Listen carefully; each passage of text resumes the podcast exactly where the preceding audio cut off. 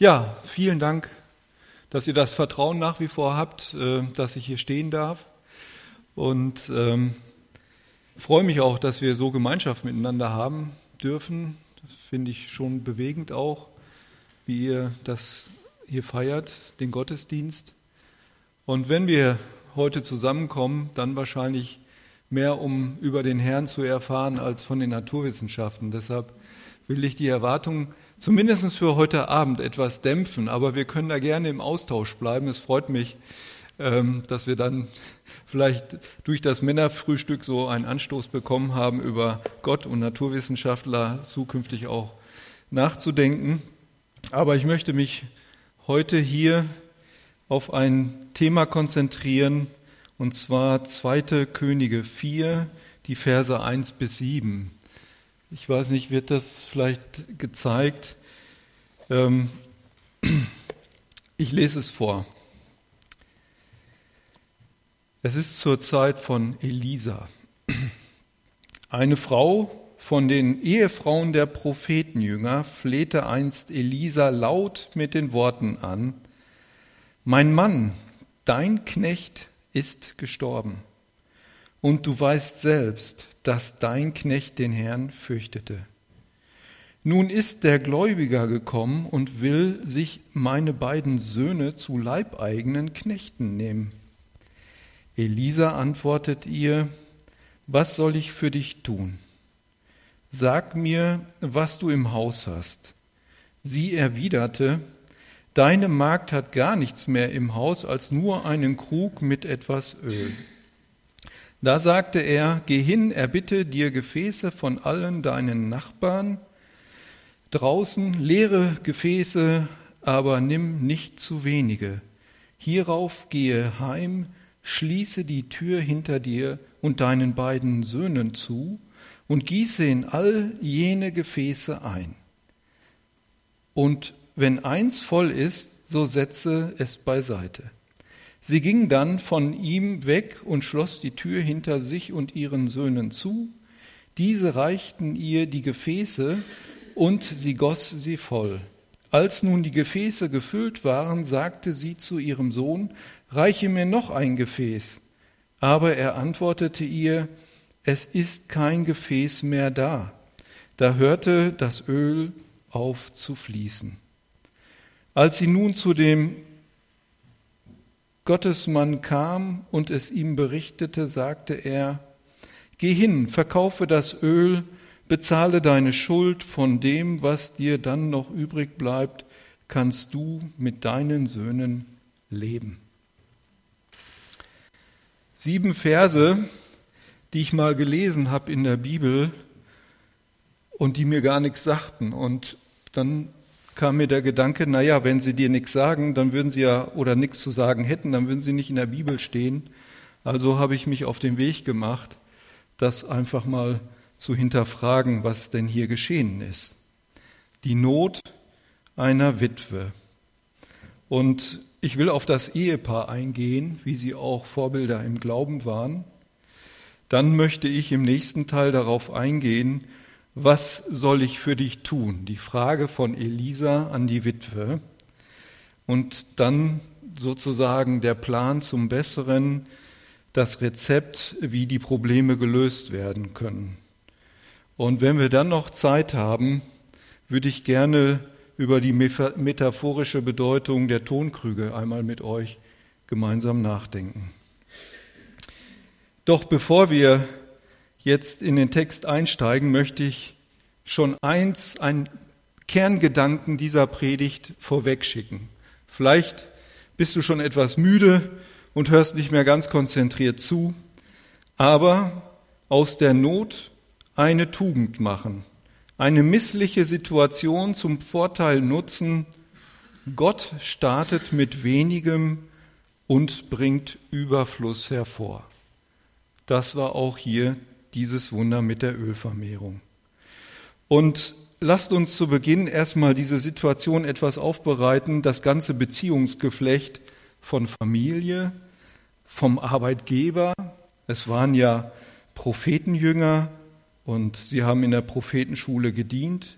Dann wird von einem Gläubiger gesprochen, der wohl offensichtlich mitbekommen hat, dass der Ehemann tot ist und wollte natürlich jetzt sofort seine Schulden noch eintreiben, bevor vielleicht gar nichts mehr zu holen ist. Und dann kam mir natürlich die Frage auf, wie kann das eigentlich sein, dass Gott dienende Menschen in so eine persönliche Not kommt? Ja, wie kann das sein? Und wir haben ja eine gewisse Vorstellung vom Judaismus, nämlich, dass, also Judaismus ist der Geist und das Wesen der jüdischen Kultur. Wir denken immer an die Patriarchen, an Abraham, Jakob, Hiob, David. Alle waren sie reich gewesen, weil der Herr sie gesegnet hatte. Das ist schon fast wie eine mathematische Gleichung. Der Segen Gottes im Alten Testament war immer verbunden, auch mit materiellem Überfluss. Und wie kann es jetzt sein, dass diese Frau so in die Not geraten ist? Und diese Frage kann ich natürlich nicht umfassend beantworten. Das ist offensichtlich. Aber vielleicht war der Reichtum der Patriarchen, bevor sie, derer, die sozusagen in der Zeit gelebt haben, vor dem Einzug ins verheißene Land, vielleicht sollte dieser Reichtum auch schon ein Hinweis sein, eine Vorschattung auf das, was einmal im verheißenen Land alles für Überfluss gibt. Und dazu möchte ich lesen 5. Mose 8.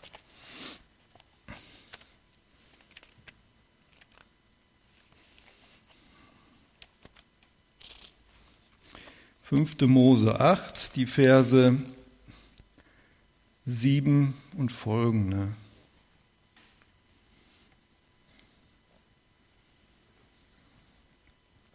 Und zwar geht es jetzt hier um das gelobte Land, um das verheißene Land.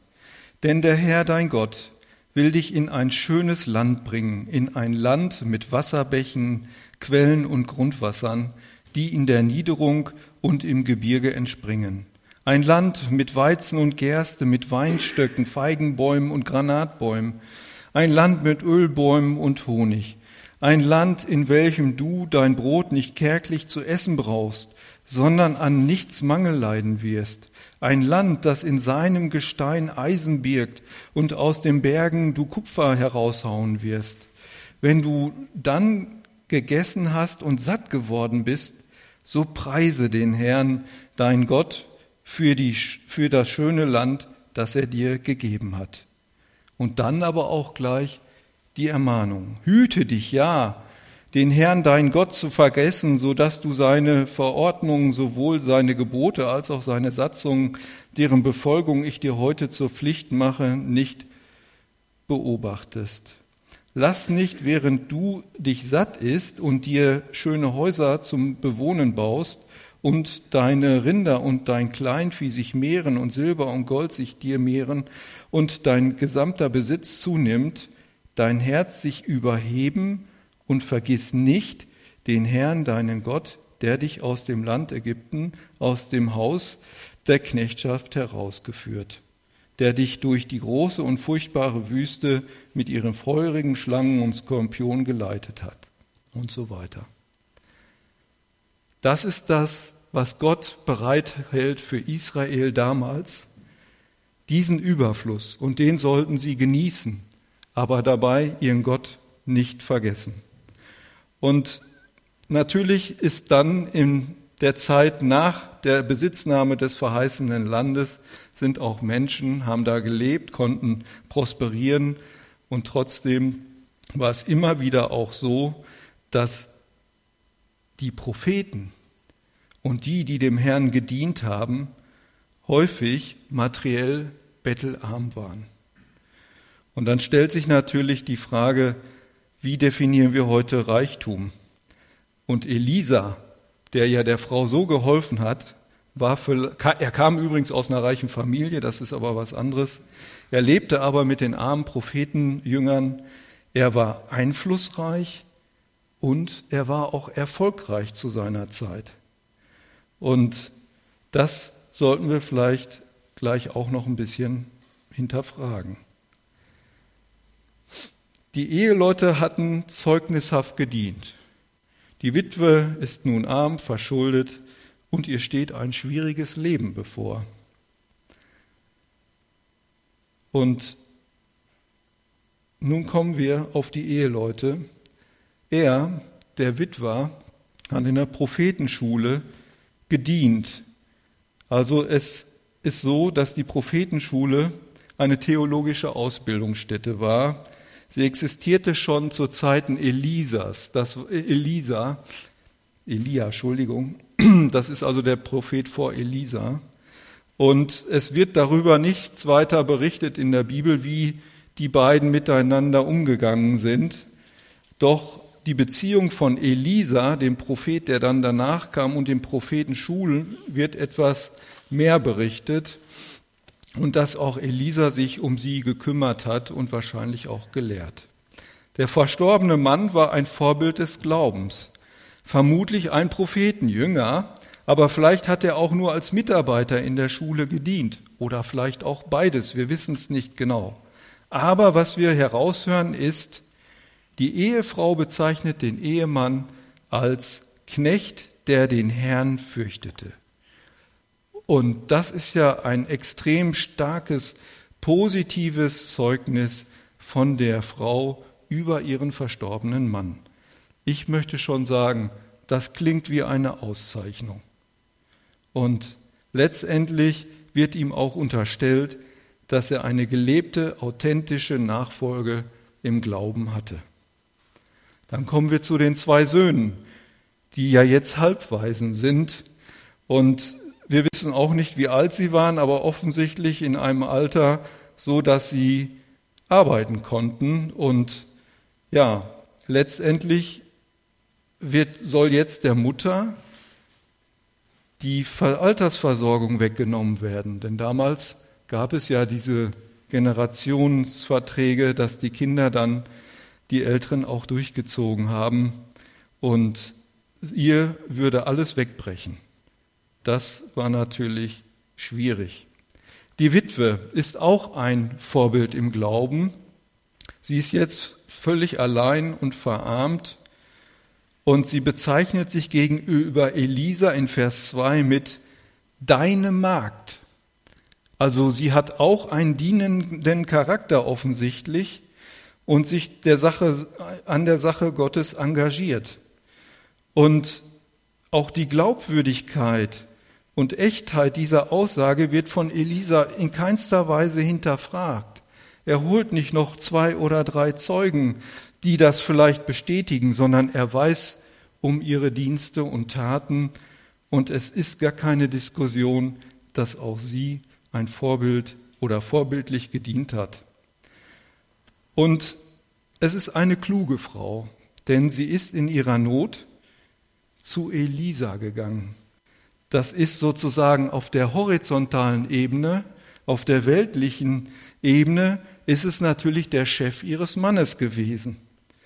Aber Elisa ist noch viel mehr. Er ist auch der Mann Gottes, der die vertikale, sozusagen die geistlichen Aspekte mit berücksichtigen kann. Und deshalb ist es für mich ein sehr weises und kluges Vorgehen in dieser Krise, dass sich die Frau von dieser einen Person sowohl den Rat für die weltlichen Aspekte als auch für die geistlichen Aspekte holt. Und das wünschten wir uns wahrscheinlich auch oft, dass wir Menschen um uns herum hätten, die beide Sichten in ihrem Rat berücksichtigen könnten. Das Hauptproblem, es geht um die geforderte sofortige Schuldenrückzahlung durch Versklavung der Kinder. Die Forderung des Gläubigers führt zur Überforderung und Ohnmacht der Witwe. Sie weiß eigentlich gar nicht mehr, was soll ich tun. Aber um von dem Hauptproblem wegzukommen, verteilt Elisa Aufgaben. Er gibt ihr quasi ein Rezept an die Hand, wie der Konflikt gelöst werden kann. Und er fängt nicht an, jetzt eine Schuldnerberatung im gewissen Sinne zu machen oder einen Dialog mit dem Gläubiger herzustellen, um was auszuhandeln. Nein, er hat einen sehr souveränen Ansatz. Aber dieser souveräne Ansatz erfordert auch Glauben. Denn die Witwe soll im Glauben und Vertrauen den Aussagen des Elisas folgen. Im Glauben und Vertrauen die nächsten Schritte gehen. Und da kommt auch von der Witwe kein Aber oder ein Hinterfragen, Elisa, bist du dir sicher? Nein, sie vertraut auf diesen Mann, den Mann Gottes. Und ein weltlicher Spruch sagt ja auch, neue Wege entstehen beim Gehen. Und ich glaube, hier ist es jetzt ganz wichtig, dass sie die neuen Wege, die Elisa ihr zeigt, auch gehen will, um Lösungen herbeizuführen. Es gibt kein kritisches Nachfragen oder sogar Zweifel. Nein, das gibt es nicht. Gottes Lösung ist völlig unabhängig von der Interaktion mit dem Gläubiger. Elisas Lösung spiegelt sachliche Souveränität und emotionale Kompetenz wider. Das ist die Situation. Nun komme ich noch auf dieses Beziehungsgeflecht Familie und Gläubiger kurz zu sprechen. Wer Geld austeilen kann, muss reich sein. Also gehe ich mal von einem Gläubiger aus, der durchaus vermögend war. Der reiche, empathielose, gefühlslose Kreditgeber.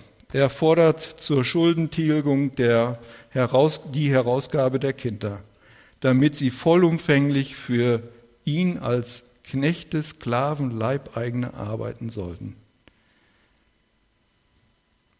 Er sieht eine instabile, zerbrechliche Situation beim Kreditnehmer, also bei der Witwe, bei der Familie.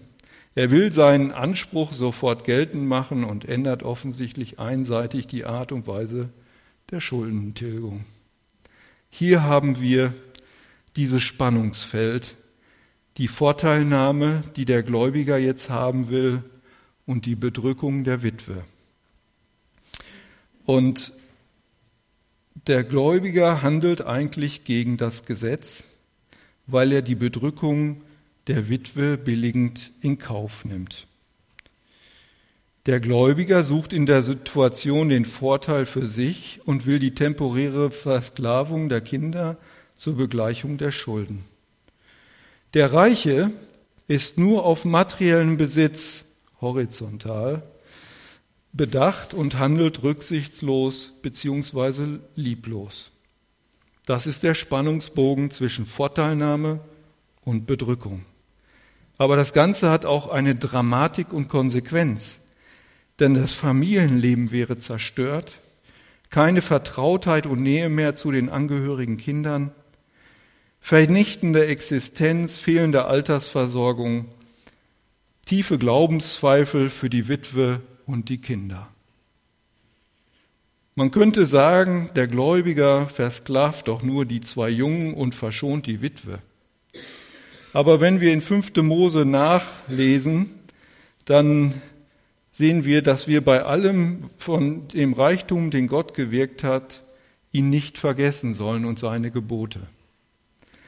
Und ich möchte das jetzt hier nicht lesen, aber in 2. Mose 22, die Verse 22 bis 23, da steht ganz klar drin, man soll die Witwen nicht bedrücken.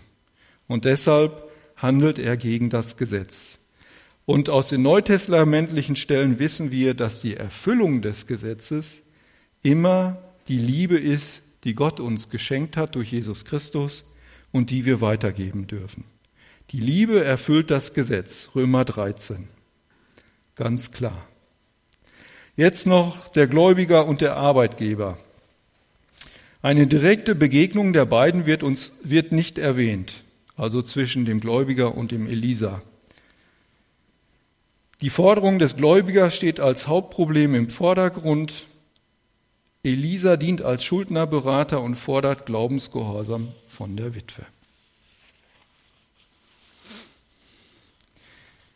Elisa bietet eine überwältigende Problemlösung an, die vollständige, direkte Rückzahlung der Schulden, eine kompromisslose Lösung, keine Diskussion, keine Stornierung der Schulden, volle Zurückzahlen. Und wir merken, das Hauptproblem wird zur Nebensache. Der gnädige, barmherzige Gott steht im Fokus und kompensiert die fehlerhafte Anwendung der göttlichen Gesetze durch den Gläubiger. Und dann kommt diese Frage in Vers 2 von Elisa an die Witwe, was soll ich für dich tun? Oder anders gesagt, wie kann ich dir helfen? Was drückt diese Frage über Elisas Haltung aus? Mit dieser Frage kommt nicht die Hilflosigkeit des Fragestellers zum Ausdruck, vielmehr will Elisa auf die Wünsche der Witwe zur Lösung des Problems eingehen. Er stellt eine rhetorische Frage, die schon die Antwort vorwegnimmt. Es ist ein Stilmittel, um Gespräche zu lenken, den Gesprächspartner zu beeinflussen und zum Nachdenken anzuregen. Elisa will die Witwe wirkungsvoll und zielgerichtet von seiner eigenen Position überzeugen, beziehungsweise von seinem Lösungsvorschlag. Er denkt, er lenkt ihre Gedanken weg vom Problem hin zu den nächsten Aufgaben, konkreten Taten und zukünftigen Lebensperspektiven. Nun kommt die konkrete, sehr praktisch orientierte Frage im Anschluss. Sag mir, was du im Haus hast. Eine scheinbar unverständliche Frage. Gott ist doch souverän, Gott kann doch sofort wirken, aber nein. Wollte Elisa ihren Reichtum einschätzen und dann dosiert die Fülle Gottes zukommen lassen? Ich würde die Frage mit Nein beantworten. Elisa sucht Anknüpfungspunkte, um das Wunder Gottes starten zu lassen. Ein ganz praktisches, äh, ein ganz praktisches sozusagen Mittel, wie Gott mit dem Wunder starten kann. Es folgt eine ernüchternde Antwort. Nichts außer einen Tonkrug mit etwas Öl. So ist eigentlich unsere aller Situation im Leben vor Gott. Wir haben vor Gott nichts zu bringen, außer uns selbst und vielleicht noch ein bisschen. Einen Krug, vielleicht ein Haus oder sogar eine Familie, aber sonst haben wir eigentlich auch nichts zu bringen. Und das ist eben Gottes Grundgesetz, wie ich es am Anfang schon, schon sagte, Gott startet mit wenigem und bringt Überfluss hervor. Aus der Not eine Tugend machen, eine missliche Situation zum Vorteil nutzen. Und so war es auch bei uns, als wir den Zerbruch hatten, als wir in dieser Welt lebten und uns dann Jesus Christus anvertraut haben, so dass er aus unserem Leben noch etwas machen kann. Der Plan zum Besseren, das Wunder der Ölvermehrung.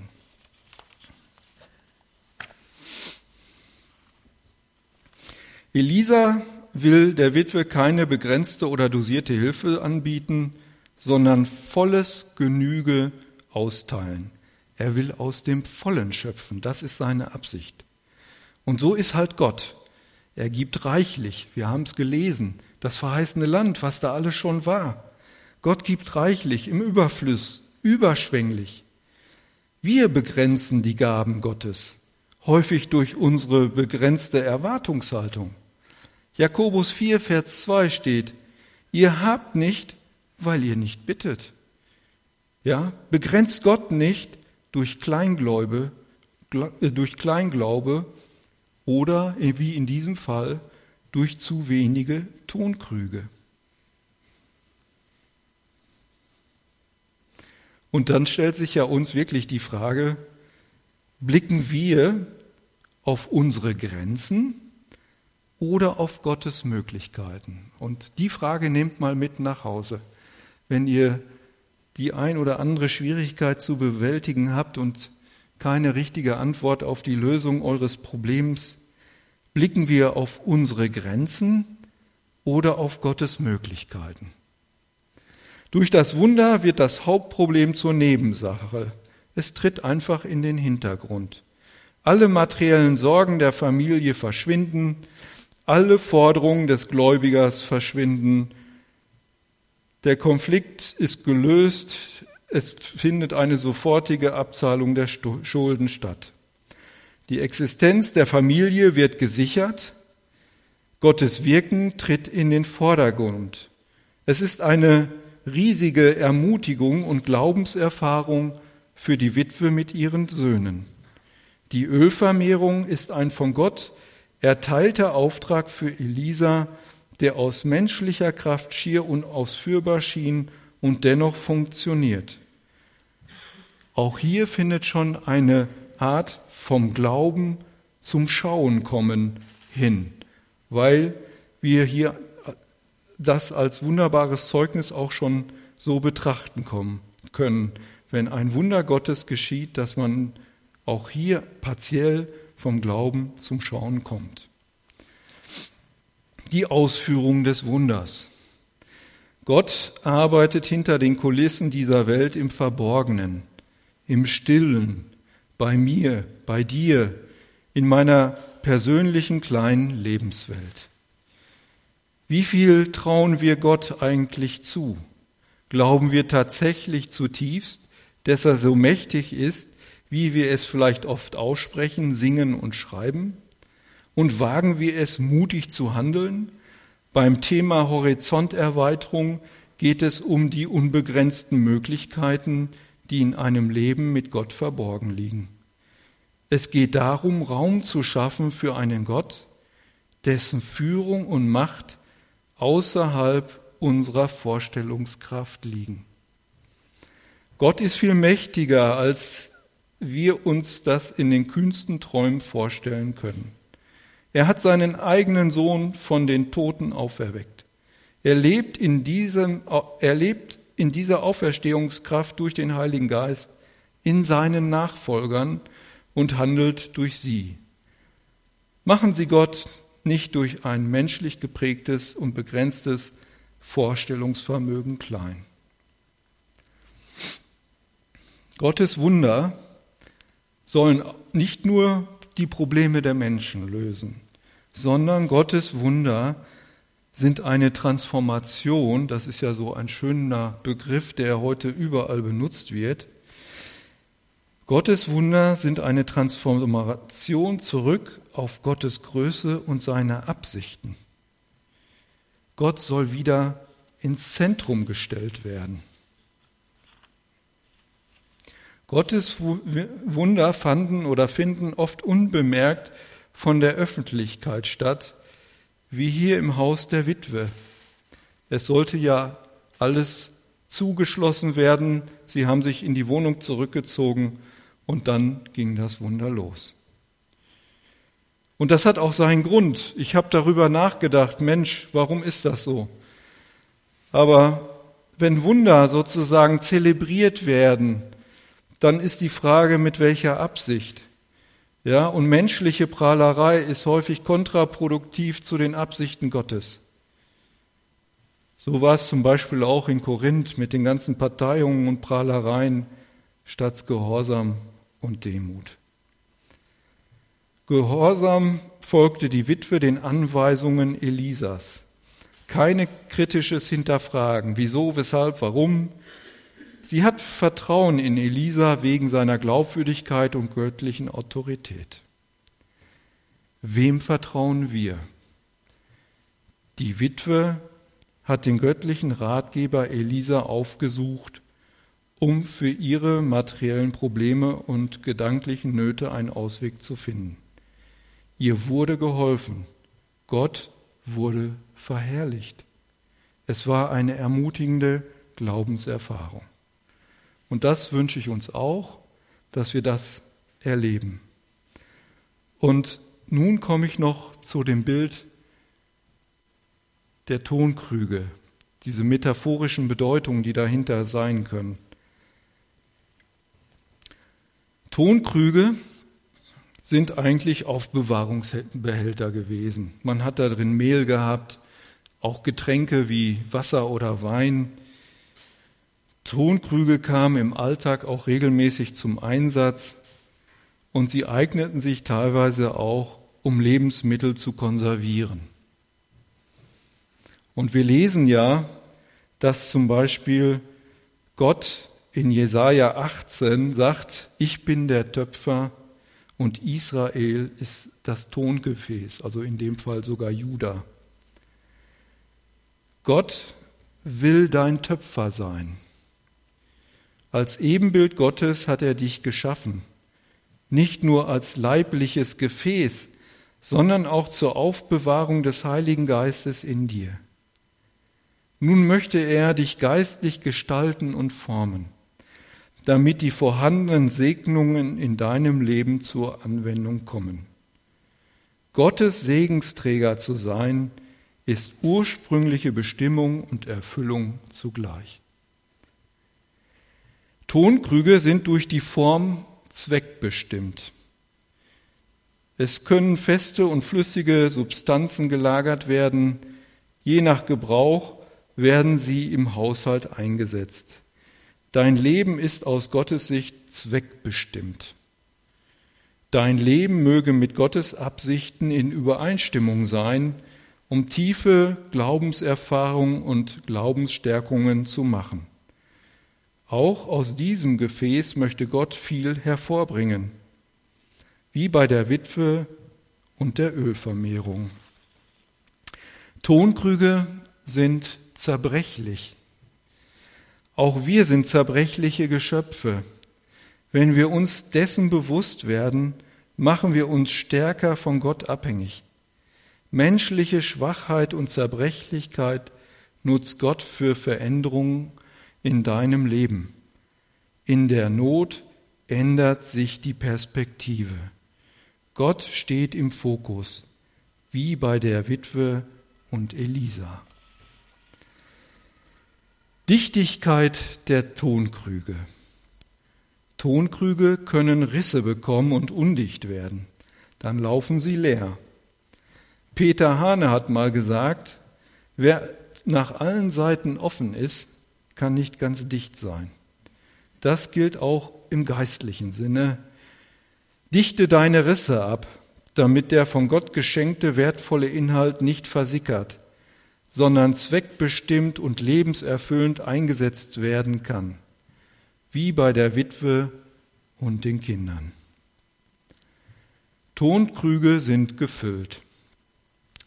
Sie, sind wir mit Gottes heiligem Geist erfüllt oder doch nur mit weltlichen Dingen beschäftigt? Wir können an Gottes guten Absichten vorbeileben, aber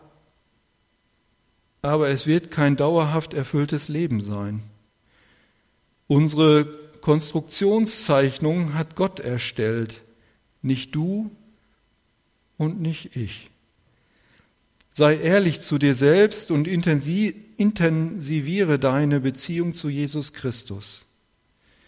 Aus Gottes Sicht sind die wertvollen Inhalte eines Gefäßes zuerst geistlich. Materielle Dinge sind nützlich und dienlich, jedoch keine dominierenden Prioritäten im Leben. Bei offenen Tonkrügen verdunsten über die Zeit die wertvollen Öle, das ist die Konvektion. Bist du ein Wohlgeruch Gottes für deine Umgebung und in der Gemeinde? Lässt du dich von Gott mit wertvollen Ölen füllen? Die Fragen kann nur jeder für sich selbst beantworten. Und um den Gedanken des Reichtums nochmal aufzunehmen, definiere ich ihn mehr aus weltlicher Sicht, materiell oder auch aus geistlicher Sicht. Eine Reichtumsdefinition, die habe ich sogar bei mir auf der Arbeit vorne an der Tür aufgeklebt von dem Theologen Gerhard Terstegen, dem einen oder anderen vielleicht durch Lesen seiner Werke bekannt. Er war Theologe und Liedermacher in der evangelikalen Erweckungsbewegung und das Lied Ich bete an die Macht der Liebe, die sich in Jesu offenbart, ist von ihm geschrieben. Dieser Mann hat einmal Folgendes formuliert. Reich ist, wer viel hat. Reicher ist, der wenig braucht. Am reichsten ist der, der viel gibt. Gott hat in Jesus Christus reichlich gegeben, hat in seiner Schöpfung reichlich gegeben. Lasst uns diesen Reichtum für Gottes Anliegen einsetzen, dann sind auch wir reich gesegnet und beschenkt. Amen.